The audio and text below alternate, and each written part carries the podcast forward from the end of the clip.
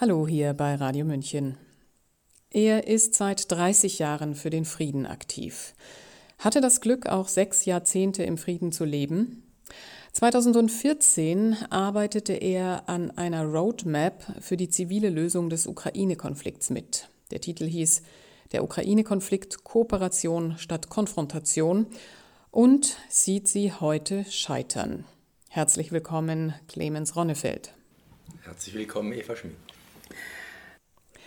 Als Referent für Friedensfragen beim deutschen Zweig des Internationalen Versöhnungsbundes, einer Organisation, die 1914 zur Verhinderung des Ersten Weltkriegs gegründet wurde und sich in 50 Staaten weltweit mit rund 100.000 Mitgliedern gegen Krieg und Unrecht und für Gerechtigkeit und Frieden einsetzt, sind das erneut schwere Zeiten. Die Mächteverhältnisse sprechen gerade nicht für einen effektiven Hebel aus der Zivilgesellschaft, oder? Tatsächlich erleben wir eine schwierige Zeit. Viele sprechen von einer Zeitenwende. Ich kann dieses Wort nicht unterstützen. Ich glaube, die Zeitenwende ist schon sehr viel früher eingetreten. Und tatsächlich ist es im Moment so, dass die Positionen, die für zivile Konfliktbearbeitung sind, einen schweren Stand haben obwohl gerade dieser Krieg wieder zeigt, dass Sicherheitslogik zu überwinden ist. Wir bräuchten eine Friedenslogik. Wenn die eigene Seite sich dadurch sicher fühlt, weil sie aufrüstet, weil sie nur die eigene Sicherheit im Blick hat, dann wird es schwierig, wenn man nicht gleichzeitig mitbedenkt, was das auf der anderen Seite auslöst.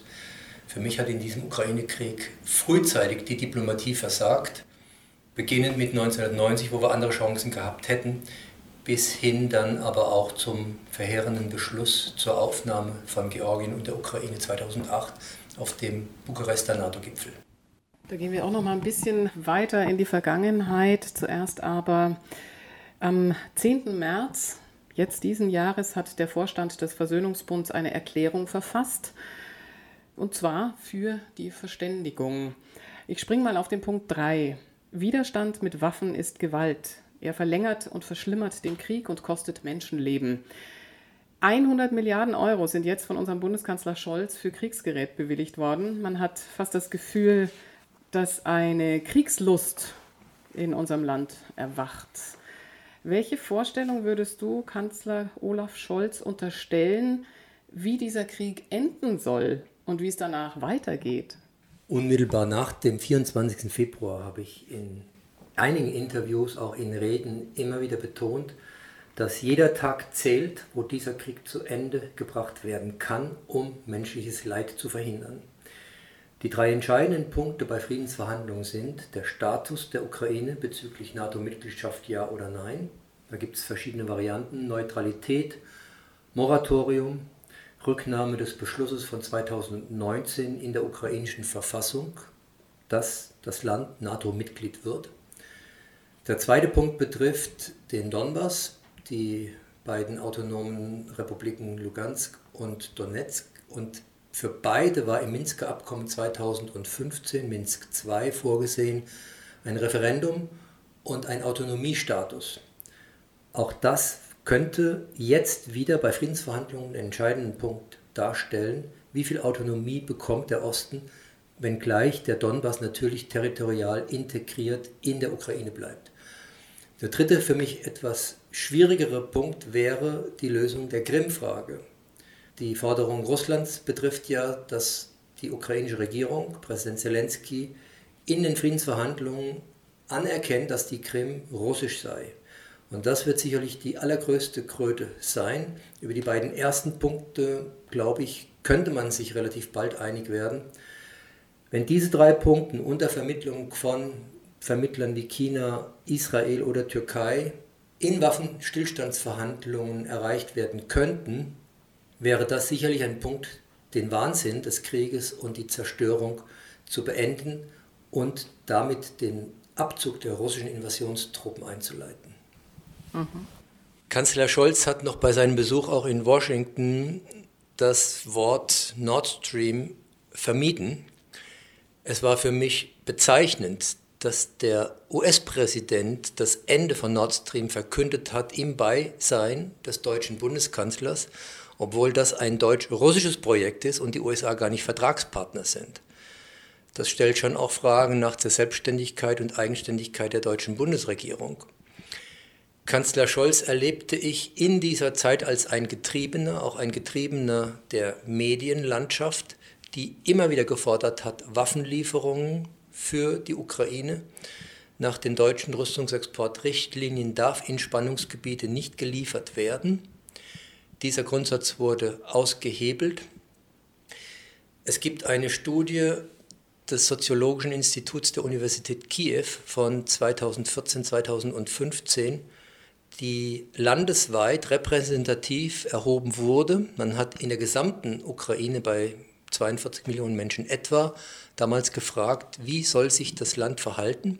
A im Falle einer Invasion, eines Überfalls durch einen mächtigeren, größeren Gegner und B im Falle einer Besatzung. Und beides zielte ganz klar auf ein Szenario ab, dass eben die Russische Föderation die Grenzen überschreitet. Die Studie wurde erhoben, nachdem die Krim annektiert wurde und nachdem bereits die ersten Toten im Donbass zu verzeichnen waren. Und die Professorinnen und Professoren der Universität Kiew rechneten damit, dass es eine ganz starke Befürwortung des bewaffneten Widerstands geben würde. Und die Umfrageergebnisse überraschten dann. Im Falle einer Aggression sagten 29 Prozent, ich würde den zivilen Widerstand wie Demonstrationen, Märsche, Boykotte, Streiks, zivilen Widerstand, nicht Zusammenarbeit mit den Aggressoren befürworten als erstes. 24 Prozent würden sich auch in der Armee engagieren. 11 Prozent sagten, ich würde ins Ausland gehen. Die gleichen Ergebnisse mit ganz leichten Abweichungen waren auch auf die Frage, wenn es zu einer Besatzung kommt, wie soll sich das Land verhalten? Es gab eine knappe Mehrheit, die den zivilen Widerstand befürwortet hat. Und es zeigt sich auch jetzt, dass in Cherson, in südlichen Städten, im Süden ist der gewaltfreie Widerstand am kräftigsten, dass sich dort Menschen den Fahrzeugen mit dem Z, also den russischen Besatzungstruppen, gewaltfrei entgegenstellen, Bürgermeister sich verhaften lassen, nachher durch Verhandlungen und durch Streiks wieder freikommen. Und ich möchte auch in diesem Interview die Frage stellen, alle, die dafür sind, Waffen zu liefern, respektieren sie auch, dass es einen großen Anteil der Bevölkerung in der Ukraine nach wie vor gibt, die sagen, wenn wir unser Land erhalten wollen und nicht zerstört haben wollen, dann wäre es klüger, auf den zivilen Widerstand zu setzen auch da gab es eine ganz klare Antwort auf die Frage, welche Methode des Widerstandes halten Sie für effektiver? Und da sagte eine deutliche, klare Mehrheit, wir würden den zivilen Widerstand vorziehen. Mhm. Ja, nochmal zurück auf die Waffen. Die töten ja nicht nur auf dem Schlachtfeld, sondern binden ja auch enorme wirtschaftliche Ressourcen die gegen Hunger oder sozialen Frieden durch Armutsbekämpfung eingesetzt werden könnten. Ist denn der Sinn hinter dem Motto Frieden schaffen ohne Waffen dabei gänzlich zu verhallen? Das hoffe ich nicht. Ich glaube, dass dieser Slogan, den übrigens Uli Thiel, ein Mitglied der Deutschen Friedensgesellschaft in Karlsruhe, geprägt hat, der Mann, der damals auch die große 100 Kilometer lange Menschenkette gegen die Pershing-2-Raketen organisiert hatte, dass dieser Slogan Frieden schaffen ohne Waffen höchst aktuell ist. Wir haben derzeit rund 2 Billionen US-Dollar an Rüstungsausgaben weltweit. Die NATO gibt etwa 15 Mal mehr für Rüstung aus als Russland. Wir haben eine Situation, wo jetzt in den letzten Jahren die Ukraine extrem aufgerüstet wurde etwa 3 Milliarden bis zu Kriegsbeginn am 24. Februar, startend mit 2014 der Besatzung der Krim. Noch einmal etwa 3 Milliarden Euro aus europäischen Ländern. Dafür ist sehr viel Geld da, jetzt nochmal seit Kriegsbeginn schon über 1,7 Milliarden. Diese 100 Milliarden Euro, die übrigens ohne dass parlamentarische Gremien befragt wurden, wo nur ein ganz kleiner Kreis eingeweiht worden war, Olaf Scholz sprach mit Herrn Lindner. Viele, auch Mandatsträger in der Partei der Grünen, waren nicht informiert, als diese Sonntagsdebatte war und Kanzler Olaf Scholz und auch Herr Lindner dieses Sondervermögen verkündet haben, Sondervermögen ist ein Euphemismus, es sind Sonderschulden. Wir als Steuerzahlerinnen und Steuerzahler werden die Zeche irgendwann zahlen müssen. Die Rüstungsindustrie reibt sich die Hände, die Aktienkurse gehen durch die Decke. Gerade vor wenigen Wochen ist der Skandal aufgeflogen, dass ein deutsches Tankschiff für 870 Millionen genehmigt wurde. Der Bundesrechnungshof hat diese Genehmigung scharf kritisiert, weil es etwa 250 Millionen überteuert war, wie ein Vergleichsprodukt gezeigt hat. Rüstung tötet auch ohne Krieg. Dieses Motto bleibt nach wie vor gültig. Das Militär ist weltweit auch eines der schärfsten Verursacher für den Klimawandel. Okay, aber bevor wir jetzt in das Thema Klima einsteigen, was heute nicht unser Thema ist, lass uns doch noch mal auf die Kriegsszenarien eingehen. Die Dimension eines Konflikts, eines Kriegs geht ja in die Zeitachse. Also was ist vorher passiert? Da muss man oft sehr, sehr weit in die Vergangenheit schauen. Es gibt aber viele weitere Dimensionen wie geopolitische Interessen, Ressourcen, ökonomische Verflechtungen, familiäre Verbindungen, religiöse oder wenn man mag, andere geistige Wirkmechanismen. Ich weiß nicht mehr, ob du mir mal dieses Buch von Walter Wink empfohlen hattest mit dem Titel Von der Wandlung der Mächte. John Gell. Ein amerikanischer Theologe, der viel mit Nelson Mandela zusammenarbeitete. Für ihn ist die Lehre von der Gewaltlosigkeit der Weg, die herrschenden Unheilsmächte zu entlarven, die dann zu transformieren und die Gewaltspirale zu durchbrechen. Jetzt zu dir. Von welcher Dimension oder Inspiration geht denn deine Friedensarbeit aus? Oder woran erkennst du frühzeitig die Gewaltspirale oder das Tempo, das darin aufgenommen wird? Walter Wink spricht in diesem Buch von der Verwandlung der Mächte, vom Mythos der erlösenden Gewalt. Schon von Kindesbeinen auf lernen wir in Filmen, in Büchern, dass es Gute und Böse gibt. Und jeder Plot jedes James Bond-Films ist darauf angelegt, dass der Gute am Schluss den Bösen besiegt und alles wird gut. Dieses Schwarz-Weiß-Denken ist höchst gefährlich. Und mein Ansatzpunkt ist, Friedenspolitik heißt Interessensausgleich. Menschen haben unterschiedliche Interessen und Bedürfnisse.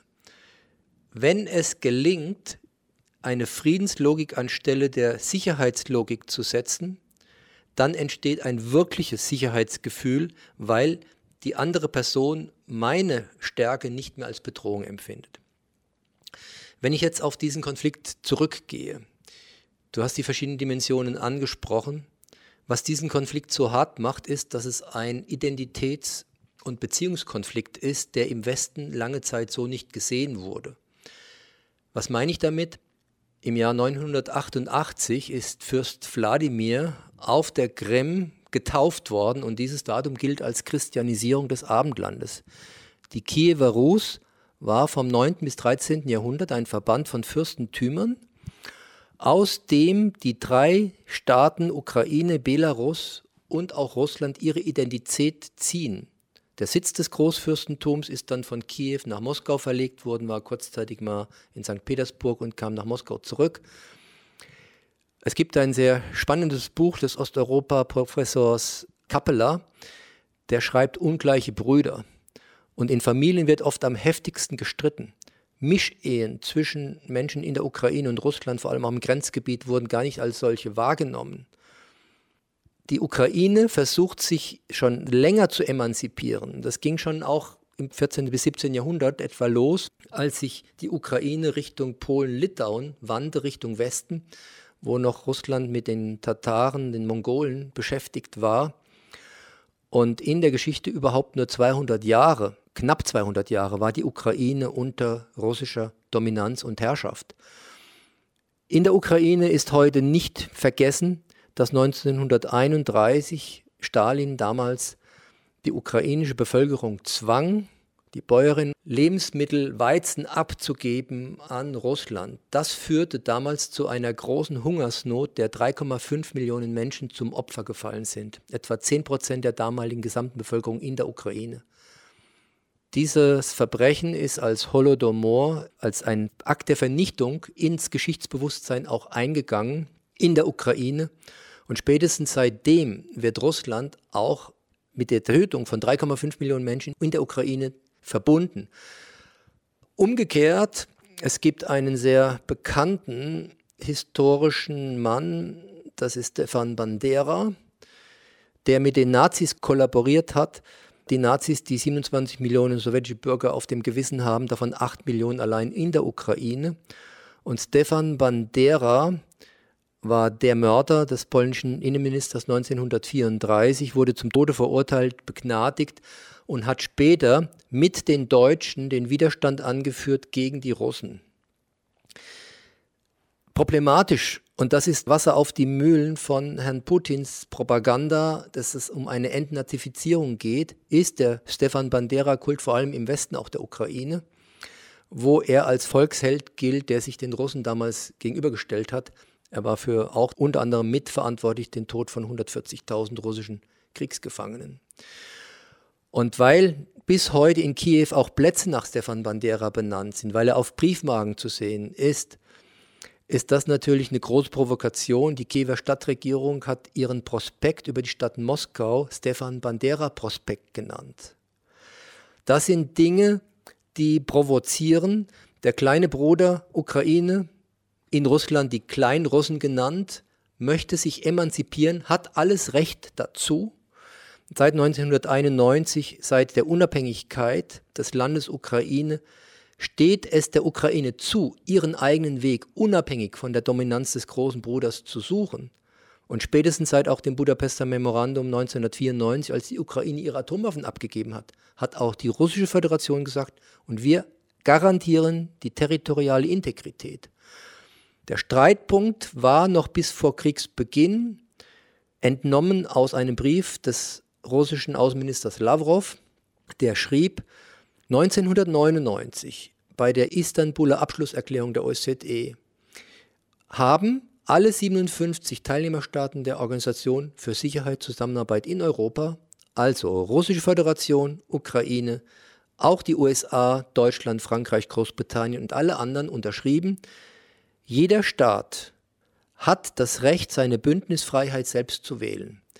Diesen Punkt betont heute die NATO, betont auch die Ukraine. Wenige Zeilen weiter steht aber auch der Satz, kein Staat wird seine Sicherheit auf Kosten eines anderen Staates ausweiten. Und genau das hat Russland aber empfunden, dass sozusagen seine Sicherheitsbedürfnisse nicht wahrgenommen werden durch die Waffenlieferungen einmal an die Ukraine, durch die Aufstellung von neuen Abwehrraketen in zwei Staaten des früheren Warschauer Paktes, Polen und Tschechien, Russland hatte damals angeboten, auch zu kooperieren. Die Begründung, dass diese Abwehrraketen gegen iranische Raketen gerichtet ist, hat Russland nie geglaubt. Mhm. Der ABM-Vertrag von 1972, also der Rüstungskontrollvertrag, wurde ja 2001 von Präsident Bush gekündigt. Er meinte damals, der sei überholt. Und das hat dann ein erneutes Aufrüsten möglich gemacht. Sie hören Clemens Ronnefeld im Interview. Nach einer kleinen Pause, um diese kompakten Informationen zu verarbeiten, will ich mit ihm gleich nochmal auf die amerikanische Position in diesem jetzt kulminierenden Ost-West-Konflikt eingehen.